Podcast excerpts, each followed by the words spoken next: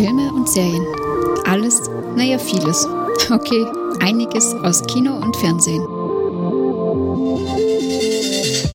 Hallo und herzlich willkommen bei einer weiteren Ausgabe der Monowelle. Heute geht es wieder um das Thema Filme und Serien. Hallo, liebe Stefanie. Hallo, liebe Zuhörer. Wir haben ja schon mal bereits die erste Phase des Marvel Cinematic Universe besprochen. Wir haben damals auch gesagt, es gibt insgesamt drei Phasen dementsprechend, der dazugehört und mitgezählt hat. Es werden noch zwei Folgen kommen. Eine davon ist heute, wir sprechen über die zweite Phase des Marvel Cinematic Universe. Das Ganze umfasst sechs verschiedene Filme, Iron Man 3, Thor, The Dark Kingdom, das ist der zweite Teil, The Return of the First Avenger, das ist quasi Captain America, der zweite Teil, Guardians of the Galaxy, der zweite Teil und Avengers Age of Ultron und ganz am Ende noch Ant-Man. Also wie gesagt, sechs Filme. Es geht im Endeffekt vor allem darum, die Geschichte fortzusetzen, aber auch neue Helden quasi einzuführen. Wie gesagt, eh auch schon im ersten Teil quasi, desto größer die Helden werden, also desto größer die Gegner werden, desto mehr Helden braucht man auch oder umgekehrt, je nachdem ein Henne-Ei-Problem. Ich würde eher mal sagen, wir brauchen immer größere Bösewichte, damit wir immer mehr Helden da auch hineinmanschen können und die Einzelfilme auch irgendwie einen Sinn haben. Und dem kommt jetzt halt vor allem die zweite Phase quasi dann nach, mehr oder minder. Ja, wir werden jetzt wieder einzeln die Filme quasi besprechen. Wir werden auch spoilern, wie schon auch in der ersten Phase. Es geht vor allem darum, quasi up to date zu holen und die letzten paar Jahre oder die letzten 18 Avengers-Filme mehr oder minder zu sparen, um vielleicht den aktuellen 19. Äh, schauen zu können oder mal schauen, wann die Folge kommt. Vielleicht sind es auch schon 20, keine Ahnung. Aber zumindest den letzten ähm, äh, Avengers-Film schauen zu können. Eben, wie gesagt, das ist der Infinity War ja, äh, wir besprechen wie gesagt jetzt um die Filme nach. Wir werden spoilern. Also falls ihr die noch sehen wollt und euch Spoiler stören, dann lieber besser abdrehen. Starten wir mit dem ersten, liebe Stephanie. Du wirst beginnen, Iron Man 3. Ja, wunderbar, mit einem meiner Lieblingshelden, genau, Iron Man 3. Und zwar sehen wir ganz zu Beginn noch, ähm, wie Tony Stark in der Vergangenheit irgendeine Konferenz besucht, wo ein extremes äh, Projekt vorgestellt wird, das DNA beeinflussen können soll.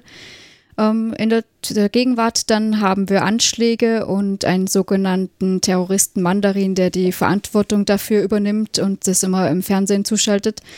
Tony Stark fordert diesen äh, aus Wut zu einem Duell heraus und sagt ihm ganz offen, er soll doch zu ihm nach Hause kommen und sich mit jemandem messen, dem äh, gegen er ebenbürtig ist. Jetzt habe ich das Wort. Ähm, Ironmans Villa wird äh, zur Folge dessen zerstört, denn er ist dem nicht gewachsen, dass da auf einmal ein paar Kampfhubschrauber tatsächlich auftauchen. Und er kann aber zum Glück alle retten, denn er hat in der Zwischenzeit seinen äh, Ironman-Anzug natürlich ein bisschen verbessert. Der nennt sich jetzt Mark 42 und kann ferngesteuert werden zum einen und zum anderen kann er ihm auch befehlen, wen der Anzug gerade beschützen soll genau mit dieser Taktik heraus kann er Pepper Potts nämlich auch beschützen, die er da zuerst in diesen Anzug hüllt und raustragen lässt, bevor er sich selbst dann äh, überhaupt rausschützen und rausfliegen lässt. Allerdings ist der Anzug ziemlich stark beschädigt, so dass er im Endeffekt seinen Besitzer irgendwohin nach Tennessee im Endeffekt verschlägt, wo er einen kleinen technikbegeisterten Jungen kennenlernt, was allerdings ein bisschen nebensächlich ist, aber trotzdem sehr süß. Ähm, Im Zuge dessen findet er dann heraus, dass ein sogenannter Eldrich Killian für diese Anschläge verantwortlich ist und dass dieser Mandarin, den wir die ganze Zeit eigentlich äh, als Verantwortlichen hatten, nur ein Schauspieler ist, der bezahlt wird. Der Eldrich Killian setzt dieses Extremes als Waffe ein. Ähm, wie gesagt, eigentlich sollte das DNA ähm, ergänzen oder ersetzen können. Darum ging es eigentlich, dass man die Heilung von ja, gerade Kriegsveteranen oder so heilen kann. Allerdings ist das teilweise so, dass dadurch äh, Probanden auch sterben, weil sie es nicht ganz verkraften, sagen wir es mal so. Im Endeffekt wird äh, Pepper Potts dann auch mit diesem extremes Virus infiziert. Sie wird nämlich ähm, von ihm entführt. Der eigentliche große Plan ist, dass der Präsident entführt wird. Das gelingt auch soweit. Allerdings haben sie dann natürlich die Rechnung gemacht, äh, die Rechnung nicht ganz gemacht mit Tony und eben Pepper, die dann den Killian im Endeffekt mit ihrem extremes Virus in sich tötet. Tony Stark wird ganz am Ende seine ganzen Anzüge äh, zerstören. Pepper hat das eh schon immer gestört, dass er diese ganzen Anzüge weiter äh, ja, noch modifiziert und ausbaut. Und er hat im Zuge dessen, dass sie fast gestorben ist, äh, seine Ansicht ein bisschen geändert. Also er zerstört sie alle, er heilt Pepper am Ende von diesem extremes Virus und in einer OP ganz zum Schluss wird sogar auch ihm dann der Granatsplitter und somit dann auch der Elektromagnet, den er vorher gebraucht hat, entfernt. Eigentlich eine relativ schöne Wendung, weil das, der Film klingt jetzt, so wie du ihn beschreibst, sehr unlustig und sehr ernst, so wie das so viele Marvel-Filme sehen, diese aber halt ganz und gar nicht, weil im Endeffekt sehen wir halt auch quasi wie Tony Stark mehr oder minder nur noch zu Iron Man wird. Er wird unter anderem immer mehr und mehr dazu und bewegt sich immer nur in seinen Anzügen, weil er Angst hat. Er hat Angst nach dem ersten Zwischenfall, den sie in New York hatten, wo er quasi mit der Atombombe in dieses Portal hineinflog. Und einerseits sehen wir halt mal A, wie quasi er dabei ist, sich zu verlieren, was ich sehr spannend finde. B, sehen wir jetzt auch, dass er quasi tatsächlich ein Superheld Angst hat. Und das finde ich schon mal eine relativ interessante Sache. Das klingt jetzt nicht so, als wäre es lustig, obwohl ich begonnen habe mit, es ist lustig. Aber es ist insofern lustig, weil natürlich Iron Man dann quasi sehr lustig ist und auf seiner eigenen Geburtstagsparty im Anzug auftritt und dann relativ viele lustige und charmante Situationen rauskommen. Damit wird dieses ganze sehr ernste Thema auch wieder ein bisschen gebrochen. Auf der anderen Seite ist natürlich die Aussage dieses Films auch super schön.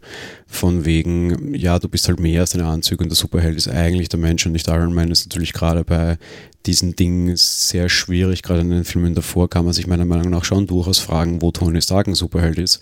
So wie er sich aufführt, meiner Meinung nach gar nicht. Da wird dann quasi Tony also aber so richtig erwachsen und dann auch gewissenvoll quasi. Ja, das finde ich auch sehr schön. Und was wir ganz am Ende sogar noch haben, er hat dann irgendwie eine Notiz noch, wo er dieses Ich bin Iron Man nochmal unterstreicht. Also seine Ansicht ändert er nicht. Im Endeffekt nur die Anzüge. Ja. Genau, kommen wir zu den kleinen Daten, was jetzt irgendwie Regie und Co. betrifft. Wir nennen wieder nur die, die neu sind. Regie führt Shane Black, der macht das Drehbuch. Das Einzige, was wir an neuen Charakteren das große Stück dabei haben, neben dem Bekannten, ist eben der Mandarin, der wird gespielt von Ben Kingsley, auch eine Hollywood-Größe, würde ich mal quasi sagen. Gut, kurzes Fazit. Ja, mir hat dieser Film, also ich habe ja eh schon festgestellt, ich bin Iron Man-Fan, weil die auch eben immer auf ihre lustige Art gemacht werden, wie du das eben schon gesagt hast. Obwohl der so ernst klingt, ist er lustig eben aufgrund dieser Art, wie sie Iron Man immer schon machen und auch nach wie vor gemacht haben. Ähm, trotz allem finde ich hier noch, noch besser, dass wir doch sehr viel Story da drin haben und diese Wandlung auch von Tony und allen da drin haben. Also sehr, sehr guter Iron Man-Film besser als der zweite, der nur noch auf größer, höher, schneller, lauter ging, meiner Meinung nach immer noch schlechter als der erste, einfach weil ihm halt die Neuartigkeit fehlt, dass diese Anzüge immer weiter und weiter und weiter entwickelt werden, stört mich persönlich sehr. Das kuppelt er jetzt ja auch in Infinity War, wo wir dann sogar so weit sind, dass Hulk so einen Hulkbuster-Anzug bekommt, was nichts anderes als ein Iron Man-Anzug für große, sehr große Leute ist. Das ist mir alles ein bisschen zu doof und alles ein bisschen zu viel. Grundsätzlich gefällt mir zumindest besser als der zweite. Was es die Aussage für die ganze Reihe betrifft, muss ich bei dem Film allerdings sagen, überhaupt keine. Das heißt, wer jetzt irgendwie den neuen Avengers verstehen will, braucht ihn nicht sehen. Ja, das stimmt. Also das hat keine, gar keinerlei Einfluss auf irgendwas, was diese Story betrifft, das ist richtig. Gut, dann darf ich weitermachen. Hurra mit einem meiner Lieblingsfilme. Thor, The Dark Kingdom, der zweite Tor. Ich mache es jetzt tatsächlich ganz kurz, weil die Thor-Filme haben meiner Meinung nach so super wenig Handlung, dass ich die tatsächlich in einer halben Minute packen kann.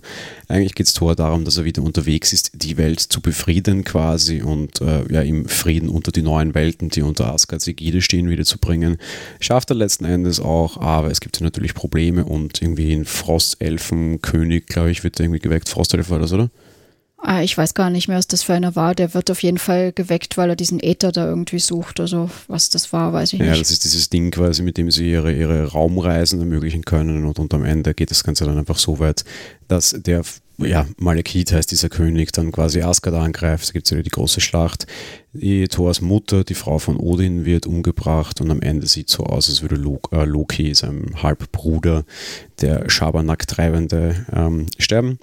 Wir sehen aber auch, dass es nicht so ist und dass quasi Loki stattdessen äh, den Platz von Odin einnimmt. Er kann nämlich Gestalten wandeln und wird damit quasi indirekt zum König von Asgard, was dann vor allem ein Ausblick auf den dritten Teil ist. Und ich kann mal so viel gleich super vorspoilern. Wir sehen es auch gleich als Auflösung am Anfang des dritten Teils.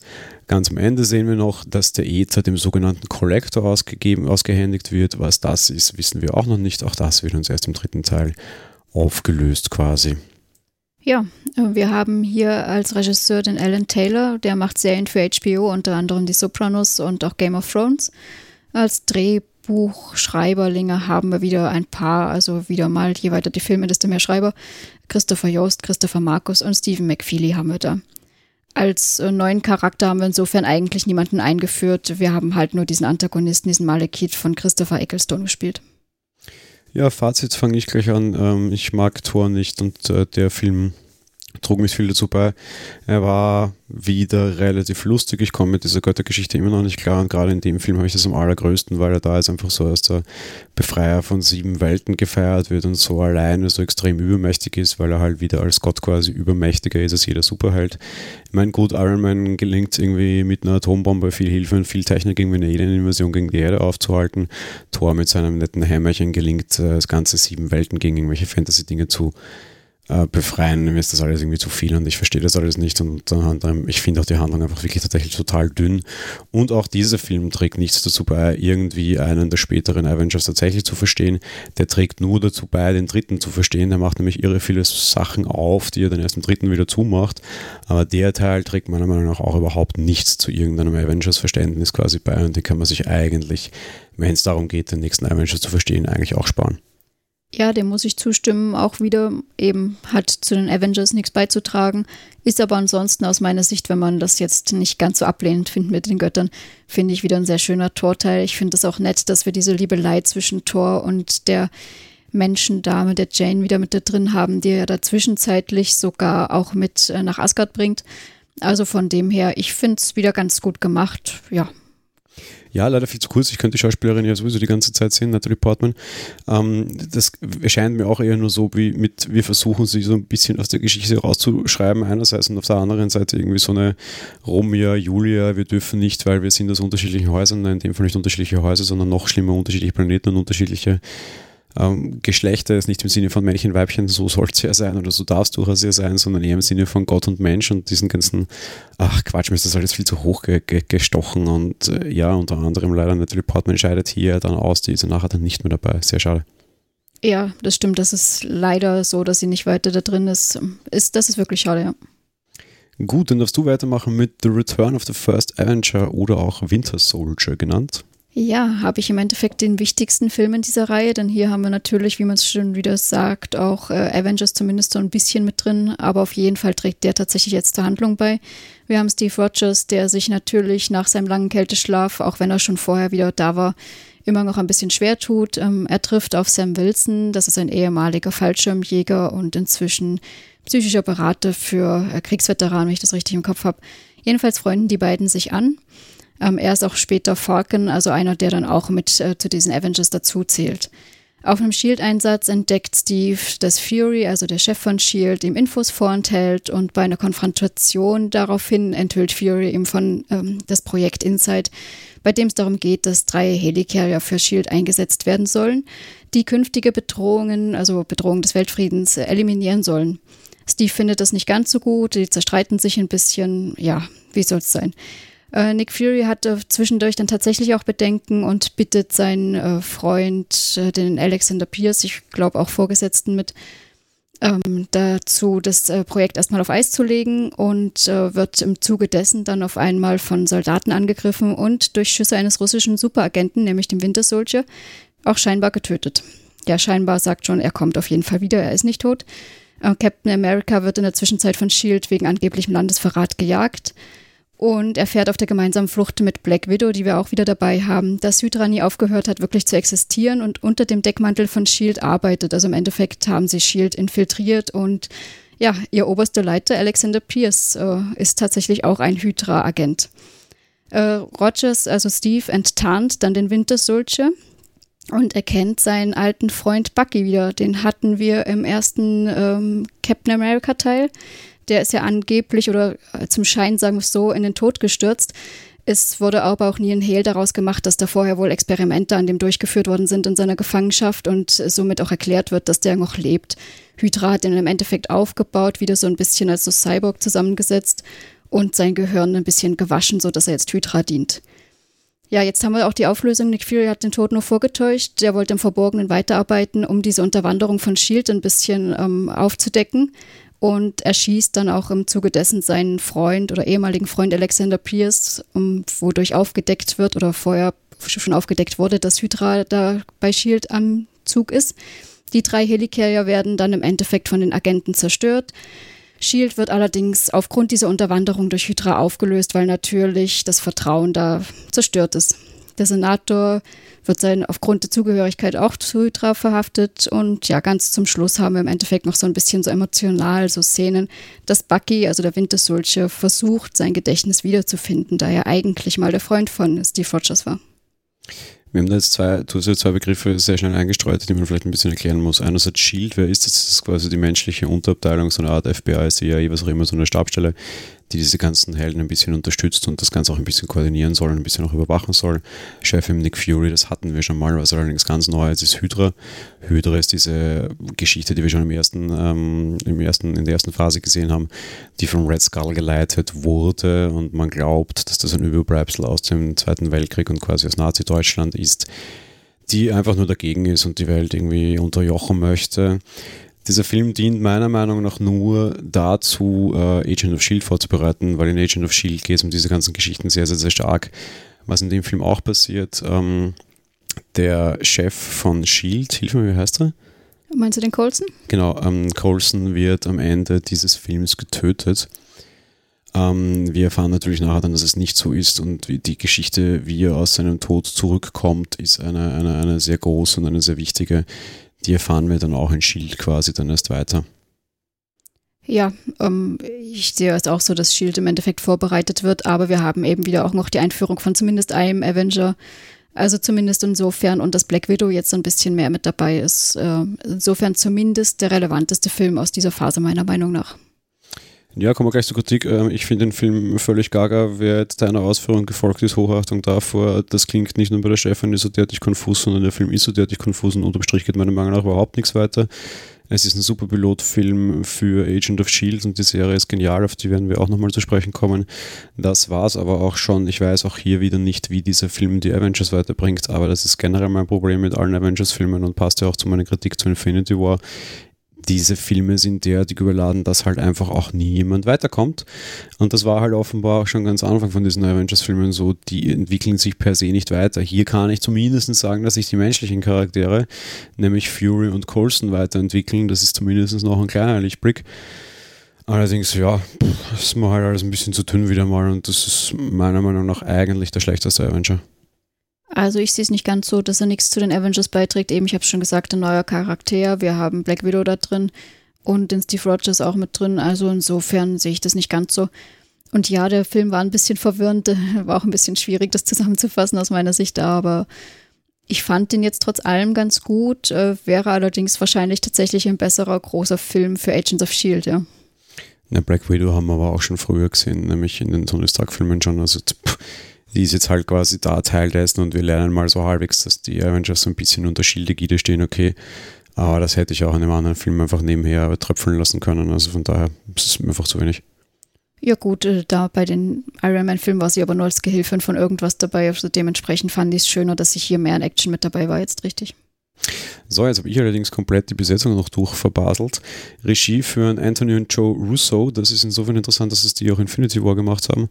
Drehbuch stammt von anderen, von Christopher Marcus und von Stephen McFeely. Neu in der Serie dabei ist, eben, also der kurzfristig dabei quasi, ist ähm, Alexander Pierce, der wird von Robert Redford gespielt und ein ganz neuer Avenger ist dabei, den wir jetzt gar nicht erwähnt haben, lustigerweise. Nämlich den Falcon, das ist Anthony Mackie, der hat in dem Film auch noch eine sehr dünne Rolle, der kommt dann als Stärker wesentlich mehr heraus. Ja, das stimmt, weil hier ist er im Endeffekt erstmal als Freund auch vom Steve Rogers mit drin, hauptsächlich. Ja. ja, das wird dieses Freund und wer ist mit wem befreundet, wird später dann noch eine sehr große und sehr wichtige Sache werden. Genau. Gut, ich darf fortsetzen mit Guardians of Galaxy und ich muss gestehen, bevor dieser Film in die Kinos kam, war ich sehr ja, fand ich den ganzen Film ein bisschen sehr schwierig, weil der spielt irgendwo im Weltraum und äh, mit ganz vielen Aliens und äh, ja, hm, komische, schwierige Sache. Äh, wir kommen aber drauf, dass Peter Quill, der sogenannte Star-Lord, selbsternannte, äh, eigentlich von der Erde kommt und 26 Jahre nach seiner Einführung spielt dann dieser Film. Ich halte auch da jetzt wieder die Handlung ganz kurz, weil man kann das alles super zusammendampfen. Unterm Strich geht es vor allem darum, Thanos, äh, einem super mega Bösewicht, äh, den wir alle noch nicht sehen, aber Infinity War ist das dann der Typ, der die Erde und alles andere unterjochen möchte, einen Energieorb zu bringen. Und da entbrennt dann quasi ein äh, Wettlauf gegen äh, Buronen, heißt dann irgendwie der, der, der neue Böse quasi.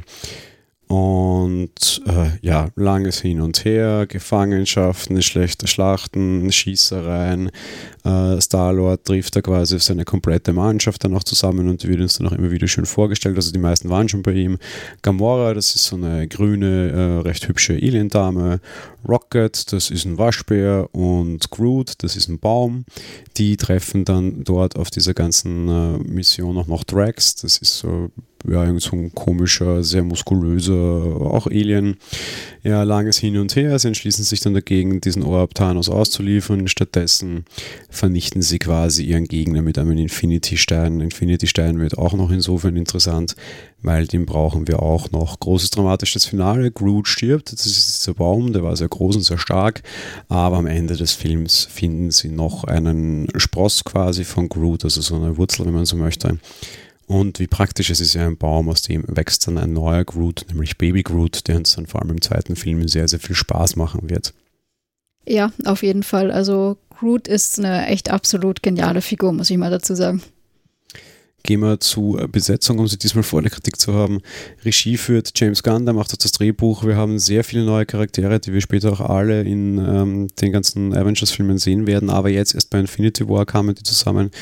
Wir haben Peter Quill, den Star-Lord wird gespielt von Chris Pratt, den kennen wir zum Beispiel aus Jurassic Park. Wir haben Gamora, die wird gespielt von Zoe Solander. Wir haben Drax, der wird gespielt von Dave Bautista. Wir haben Rocket, der wird vor allem gesprochen von Bradley Cooper. Wir haben Groot, der wird nur gesprochen von Vin Diesel, da gibt es gar kein Motion Capturing. Wir haben Nebula, das ist die Schwester von Gamora, die hier noch nicht so wirklich viel zu sagen hat. Die wird gespielt von Karen Gillen und wir haben den da kurzfristigen neuen Bösewichten Ronan, der wurde gespielt von Lee Pace. Ja, Kritik. Ja, also ich muss gestehen, es hat für mich zwei Anläufe gebraucht, diesen Film tatsächlich zu schauen, weil irgendwie mal die erste halbe Stunde das erste Mal angespielt habe ich gedacht, was ist denn das für ein Quatsch, was ist das für ein Marvel? Allerdings war es so, dass andere sehr begeistert davon waren, dass irgendwie es nochmal ja, mich durchgerungen habe, den doch nochmal anzuschauen. Und dann war ich allerdings sehr begeistert davon. Also es ist sehr humorig und ich habe ja auch jetzt nichts gegen die Außerirdischen damit drin, deswegen passt das ja für mich mit Thor auch immer. Ich sehe den ja auch immer nur als Außerirdischen einfach. Und äh, gerade diese Kombination aus eben dem äh, Menschen, dann dieser Grünen und einem Waschbären und dem Baum, ich finde, das haben sie super hinbekommen und es macht echt irre Spaß. Gerade später dann auch noch, äh, ja, es wurde schon angeteasert, auch im zweiten Teil machen die alle sehr viel Spaß dann. Ich habe mit dem, der Thematik auch so meine Probleme gehabt und ich wurde letzten Endes mit dem ersten auch nie ganz so warm. Warum? Der ganze Film spielt eigentlich am weitesten von der Erde entfernt, ist aber der Film, der am meisten irgendwie referenzielle Popkultur auf die Erde hat, eben weil Star-Lord von dort kommt. Das mag eine nette Herleitung sein, aber dadurch, dass die anderen irgendwie so überhaupt nicht irgendwie popkulturell aufbereitet sind, weil sie eigentlich selbst Popkultur sind, finde ich das Ganze ein bisschen zu cheesy, ein bisschen zu schwierig und im ersten Teil wird das meiner Meinung nach übertrieben. Zudem ist er auch relativ konfus und wir bekommen sehr viele neue Charaktere gleichzeitig. Sie machen es nicht schlecht, aber auch der ist mir wieder persönlich ein bisschen zu überladen wenn ich in einem Film irgendwie zehn Schauspieler nennen muss, die wichtige Rollen spielen, dann ist meiner Meinung nach grundlegend etwas schiefgegangen.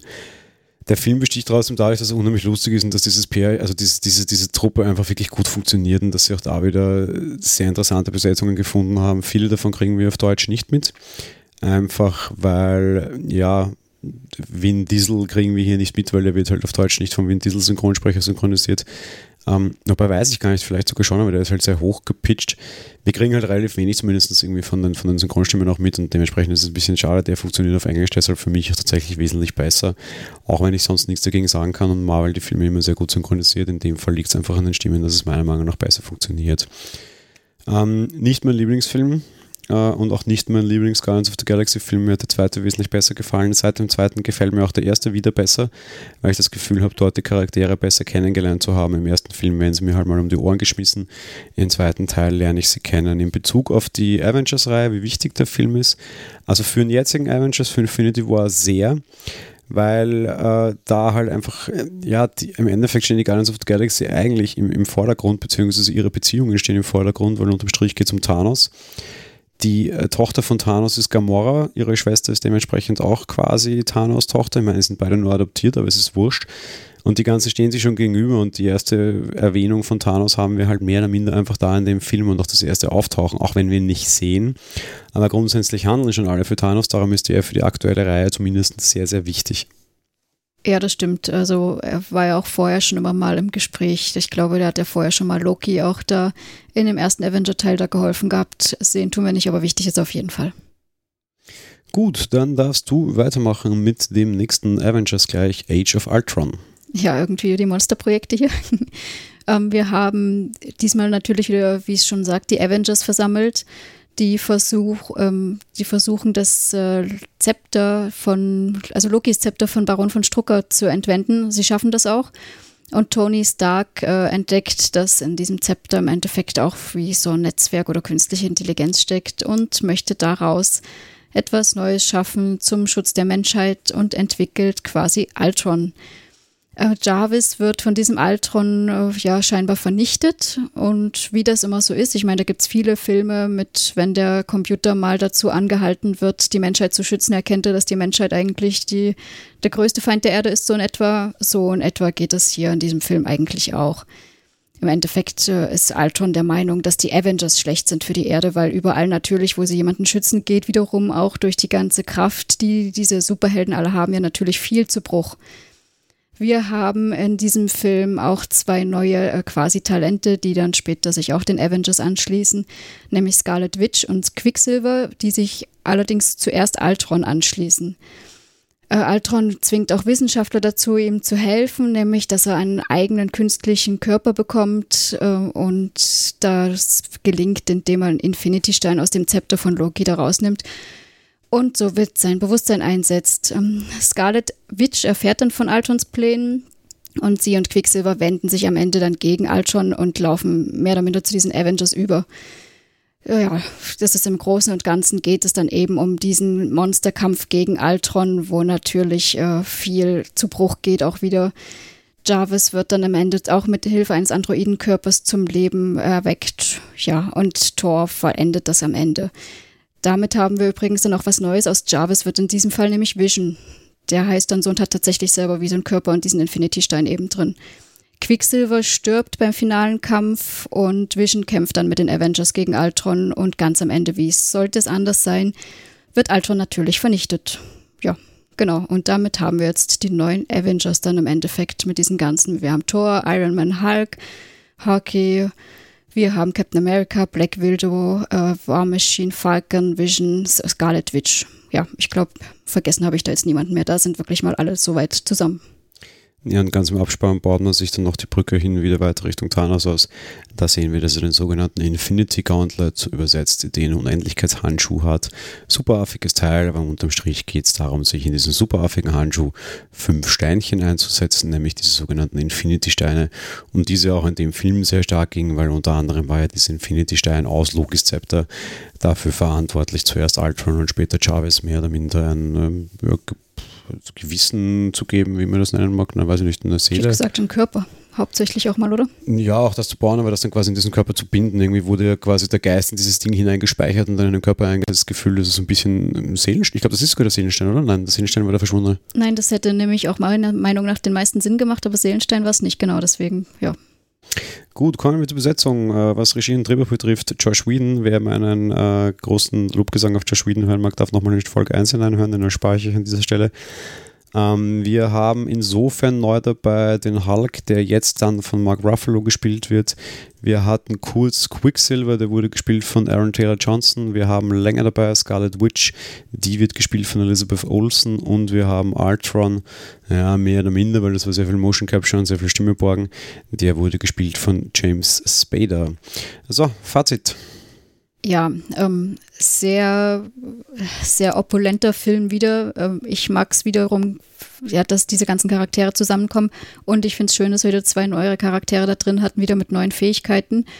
Also aus meiner Sicht ein gutes Zusammenspiel von diesen ganzen Avengers. Wobei wir da ja auch sehen, dass da ja auch nicht immer alles Gold ist, was glänzt, eben mit äh, eigenständigen Projekten wie mal eben Altron einfach erstellen, wobei ja nicht jeder dafür war. Also aus meiner Sicht auch in diesem Sinne ein sehr, sehr schöner und guter Film. Ja, gefällt mir deutlich besser als der andere ähm, Avengers, den wir quasi in dieser Reihe drinnen haben. Einerseits A, wie du es gerade schon angesprochen hast, dass wir sehen, dass diese Avengers nicht immer grün miteinander sind. Auf der anderen Seite B finde ich auch so dieses Duell der KIs gerade am Anfang sehr interessant. Das stört mich fast ein bisschen, dass die dann so schnell in den Körper bekommen. Aber quasi Altron gegen Jarvis finde ich sehr interessant. Ich habe mit Vision schon die ganze Zeit so meine Probleme und gerade im ersten Film habe ich die sehr, weil er da tatsächlich noch sehr roboterhaftig wirkt. Später wird er ja irgendwie besser. Im Endeffekt ist es ja dann quasi der ehemalige Diener seines Vaters, der zur KI umgewandelt wurde, den er dann wieder zurück umwandelt in den Roboterkörper. Es ist ein bisschen viel äh, Kopfknoten für mich und gerade nachdem ich irgendwie äh, Agent Carter gesehen habe, ist es für mich viel zu viel Kopfknoten. Aber gut, ist halt so. Äh, in dem Film wirkt Vision noch sehr holprig. Vielleicht gab es damals auch noch nicht die entsprechende Animationstechnik. War schon nicht schlecht, aber heutzutage wirkt Vision einfach wesentlich besser und menschlicher, was ich mir von so einem Ding eigentlich erwarte. Zwar immer noch mit den ganzen Querelchen, dass er durch Wände durchgehen kann, weil ihm die halt egal sind, aber das ist ja okay und das ist Teil des Witzes. Da war er mir aber zu unglaubwürdig, genauso wie Ultron. Ähm, weil einfach alles ein bisschen zu viel holprig war. Damit will ich jetzt nicht sagen, dass sie mir zu sehr wie Roboter wirken, weil sie sind ja auch welche, sondern darum, dass darunter einfach ziemlich viele Effekte gelitten haben und Kämpfe gegen irgendwie Ultron teilweise sehr komisch waren. Irgendwie finde ich es besser, wenn sie sich irgendwie gegenseitig äh, niederprügeln, als dann gegen so ein riesengroß animiertes Ding, weil da hängt die Technik irgendwie so ein bisschen. Und das war so der, einer der wenigen Filme, wo ich technisch bei der Umsetzung relativ viel zu motzen habe oder hatte. Ähm, da muss man schon sagen, was es die Einordnung betrifft, der ist sehr wichtig. Ähm, einfach weil wir Jarvis bekommen, weil wir Scarlet Witch bekommen, weil wir die Geschichte mit dem Infinity Stein haben, weil wir auch diesen Nachspann haben mit dem Infinity Gauntlet. All das sind noch Dinge, um die es dann in Infinity War gibt und wir bekommen halt wirklich viele neue Charaktere vorgestellt. Ja, sehe ich ganz genauso. In Bezug auf Vision, ich fand das ja eigentlich sogar sehr charmant, dass er eben am Anfang noch zu roboterhaft ist und dann eben später besser ist. Zeigt ja auch die äh, eben Weiterentwicklung. Ja, auf jeden Fall, aber gerade beide gegeneinander finde ich, fand ich irgendwie kompliziert, muss ich sagen, weil irgendwie Vision gegen Ding, also so quasi überhaupt kein Darsteller mehr so richtig auf der, auf der, auf der Leinwand war, da war es technisch noch nicht weit genug, finde ich. Ja, das stimmt wahrscheinlich. Gut, dann komme ich zum letzten Film in der Reihe, der mit dem Ganzen eigentlich nicht wirklich viel zu tun hat und eher ein nettes Ende quasi ist. Wir kommen zum ersten Film von Ant-Man, der wurde gespielt von, also Ant-Man, äh, sein, sein normaler Name ist Scott Lang, der wird mit Hilfe eines Anzugs von Hank Pym äh, in den Ant-Man eben verwandelt. Was kann Ant-Man? Unterm Strich kann Ant-Man per Knopfdruck quasi beliebig klein werden und schrumpfen und damit natürlich unterschiedliche interessante Dinge einstellen. Das heißt auch hier wieder, wir haben keinen normalen Superhelden, sondern wir haben eigentlich einen normalen Menschen, der durch Technik stärker wird. Gemeinsam mit Hank plant er einen ja, Raubüberfall. Ähm, der wieder super mega groß wichtig ist, weil im Endeffekt geht es darum, die Welt zu retten. Äh, warum auch immer. Ja, wir haben dann noch den großen Antagonisten, der diesen Anzug eigentlich an sich reißen will und ihn ans Militär verkaufen will, wer dann natürlich sehr wichtig wäre. Unterm Strich Handlung, ich sage es gleich, total dünn, darum lasse ich sie auch wieder. Wir haben halt das ist typische, wir haben einen Anzug und müssen die Welt retten und der andere will einen Anzug haben. Eigentlich kennen wir das schon von Iron Man, aber ist egal. Äh, ja, technische, also besetzungsmäßig haben wir Regie, die von Peyton Reed geführt wird. Das Drehbuch ist von Adam McKay. Neu als Ant-Man haben wir Paul Rudd, als Hank haben wir Michael Douglas, als Hope, das ist die, die Tochter von Hank, haben wir Evangeline Lilly und als den Bösewicht haben wir Corey Stoll. Ja, ähm, Fazit zu dem Film gleich, würde ich sagen. Ja, ich fand es ein bisschen schade, dass ich den nicht zusammenfassen durfte. Also mir hat der sehr viel Spaß gemacht. Ich fand den Film super. Ich habe mich schon mit der Vorschau auf den gefreut und fand den auch generell also sehr gut gemacht. Mir hat das gefallen, also dieser Witz einfach, dass ein Mensch dann wie so eine Ameise groß ist und dann noch mehr Kraft hat und dann tatsächlich ja auch die Ameisen mit als Soldaten hat. Also ich fand das sehr humorig, sehr schön umgesetzt. Mir hat der Riesenspaß gemacht. Ich weiß zwar nicht, wieso der wirklich eigentlich eine Phase abschließt und so am Ende einer Phase schließt, aber das sei mal dahingestellt. Ansonsten, ich fand den sehr gut. Ähm, Ja, jein. Also handlungsmäßig ist der komplett gaga und kann überhaupt nichts und im Endeffekt ist es so ein bisschen Deadpool für Arme, weil Power Rudd ist ein ziemlich abgerockter Superheld. Deadpool ist dann für Superarme, ob man das mag oder nicht, sein dahingestellt. Dazu werden wir auch bald kommen, weil der kommt der zweite Teil. Äh, so oder so, Handlung ist er komplett gaga und hat noch überhaupt noch nichts mit irgendeinem Avengers-Film zu tun. Die Geschichte, dass es einen Typen gibt, der sich schrumpfen kann, okay, das kriege ich auch so mit, dazu brauche ich den Film nicht extra sehen, das ist Relevanz für die, für die Serie quasi meiner Meinung nach gar keine. Aber, und das rettet den Film halt absolut auch für mich, er ist einfach wirklich gut gemacht und unterm Strich brauche ich, ich, ich rein theoretisch könnte ich eigentlich den Ton abdrehen, weil es egal ist. Ja weil die Handlung ist sowas von wurscht und äh, völlig egal. Äh, was halt echt schön ist, ist, wenn der da irgendwie sich dann schrumpft quasi und plötzlich eine, eine Modellbaustadt, eine kleine für ihn zur großen Stadt wird. Das ist auch technisch extrem gut gemacht. Der Film lebt von seiner Technik und der Film lebt von diesen Ideen. Der hat so ein bisschen was von Toy Story für mich irgendwie, weil dann quasi er auch zu so einem Spielzeugsoldaten wird und rundherum lauter Spielzeugsoldaten sind und eben, weil er dann auch irgendwie auf Kolibris fliegt und irgendwie Ameisen befehligt, das hat dann wieder so ein bisschen was von Avatar, finde ich. Da ist schon viel drinnen und da ist viel schöne Animation drin und das ist einfach super gemacht. Handlungsmäßig, sind wir uns mal ehrlich, sorry, der ist total Banane. Aber das ist auch egal, weil um das geht es offensichtlich nicht. Ich glaube, das wissen die Regisseure auch.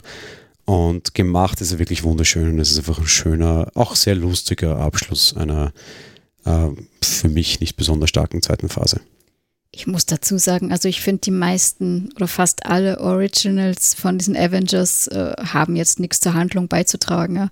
Außer, dass du vielleicht mal mit einem anfangen musst, damit wir das aufbauen können. Und die anderen könntest du dann immer alle in zehn Minuten vorher kurz einen Vorspann machen, wo die jetzt herkommen. Also dementsprechend sehe ich das nicht so eng. Aber natürlich kann man sich den sparen, dass man das dann sieht, dass da jemand ist, der sich schrumpfen kann, klar. Ja, eben war sehr humorig, wenn es dann auch schon darum geht, von wegen, du nimmst jetzt Anlauf äh, in so einem Flur vor der Tür und springst dann durch das Schlüsselloch. Allein sowas war schon immer sehr lustig. Na, deinem ersten Argument muss ich jetzt ganz, ganz entschieden widersprechen. Doch, alle Origin-Filme haben sehr, sehr, sehr viel mit dem ganzen Haupthandlungsstrang zu tun. Allerdings, und da muss ich dir insofern recht geben, es wird halt immer später, das Schwierige, desto später es ist quasi im, im Kinoraum, das dann wieder einzuführen weil die dann offensichtlich eben nicht von Anfang an dabei waren. Klar, ja, Iron Man und äh, Captain America muss man sehen, die einzelnen Filme, weil die die Avengers gründen und weil die nachher mehr oder minder auch Kontrahenten werden oder verschiedene Politiken irgendwie quasi vertreten. Ja. Aber ich habe jetzt auch ein Gegenbeispiel, zum Beispiel noch Black Panther war der letzte Solo-Film und den muss man trotzdem sehen, weil man dann diesen ganzen Vibranium-Schmarrn, aus dessen Captain America Shield schon seit 100.000 Jahren ist, zum Beispiel auch mal versteht. Also zumindest liefert es irgendwie Backstories von Dingen, die wir bisher noch nicht hinterfragen konnten oder durften, weil, okay, Captain America Shield ist das Vibranium, geil. Was ist das, woher ist das? Keine Ahnung, das klärt erst der 28. Film für uns auf, 18 na gut, ist in Ordnung, aber ich kriege zumindest irgendwie noch Backstory geliefert zu einem Hauptfilm. Ant-Man liefert einfach gar nichts. Der ist nur lustig, der erklärt uns nichts und der hat halt auch nichts mit Gründung zu tun. Dafür wäre er zu spät, okay. Aber der hat auch sonst irgendwie nichts zu tun. Der hat auch keine Andock- oder Anknüpfpunkte, wo du sagst, ah, okay, weiß ich was, Loki spielt ja immer irgendwo wieder so ein bisschen eine Rolle oder so oder da oder dort. Der ist einfach völlig alleinstehend eigentlich, ist noch komplett lose und unverknüpft mit allen anderen, was für mich ein bisschen problematischer war. Das hätte man schon anders lösen können. Man hätte ja irgendwie Iron Man einmal durchs Bild fliegen lassen können. Wegen, oh, ja. Macht man ja später bei, bei Spider-Man auch, ja. Irgendwen haben sie bei Ant-Man, glaube ich, sogar durchs Bild fliegen lassen. Ich weiß noch nicht mehr, welcher das war. Ich glaube, das war der. Ähm na, jetzt komme ich nicht drauf, der mit den Flügeln, der Fallschirmjäger, der, der Falken, Falken glaube ich, den haben wir sogar da drin gehabt, dass er gegen den mal gekämpft hat, weil er nämlich über das Schildgebäude, glaube ich, geflogen ist oder irgend sowas war da. Das war, war schon eine kleine Referenz, aber natürlich ist die verschwindend gering. Ja, und, und sowas Falken kann auch erst später halt auch komplett wertlos und der war ja auch nur ganz kurz oder so. Aber der dockt halt noch überhaupt nicht an Avengers an. Was der mit Avengers oder dem ganzen Marvel-Universum zu tun hat, ist eigentlich völlig unklar. Ja, es, wie du schon sagst, es ist bestimmt schwieriger, je später das ist und was, vielleicht kommt es ja im zweiten Teil, ja. Naja, jetzt wo ich schon bei den Avengers dabei war, brauche ich es auch nicht mehr.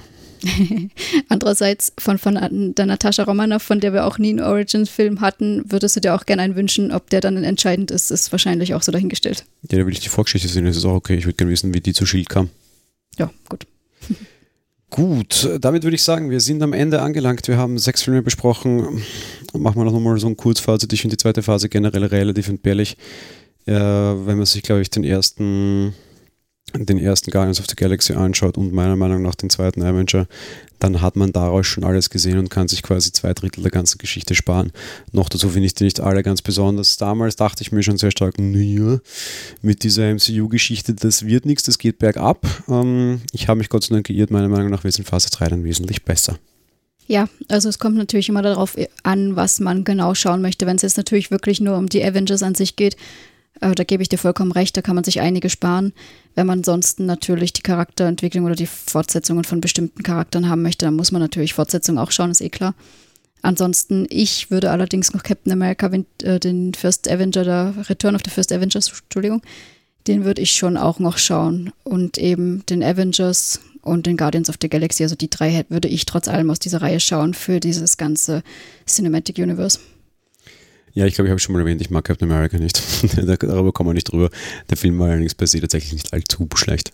Ja, eben und eben da wird zumindest äh, schon mal jemanden durchs Bild huschen sehen, der später noch weiter mit da drin ist und der Winter Soldier wieder mit dabei ist. Ja, wieso nicht?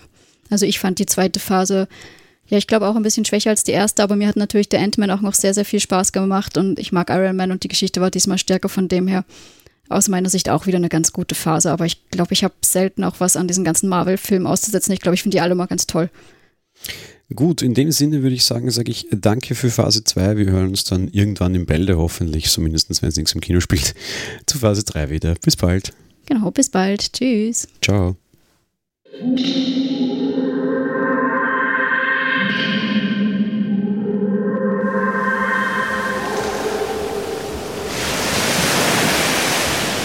Monowelle ist ein kostenloser und privater Podcast von Jan Gruber. Mehr Informationen dazu findet ihr unter www.monowelle.at. Abonniert den Podcast mit iTunes oder dem Podcatcher eurer Wahl. Wir freuen uns über Kommentare auf der Webseite, Audiokommentare, Empfehlungen oder gar Bewertungen bei iTunes.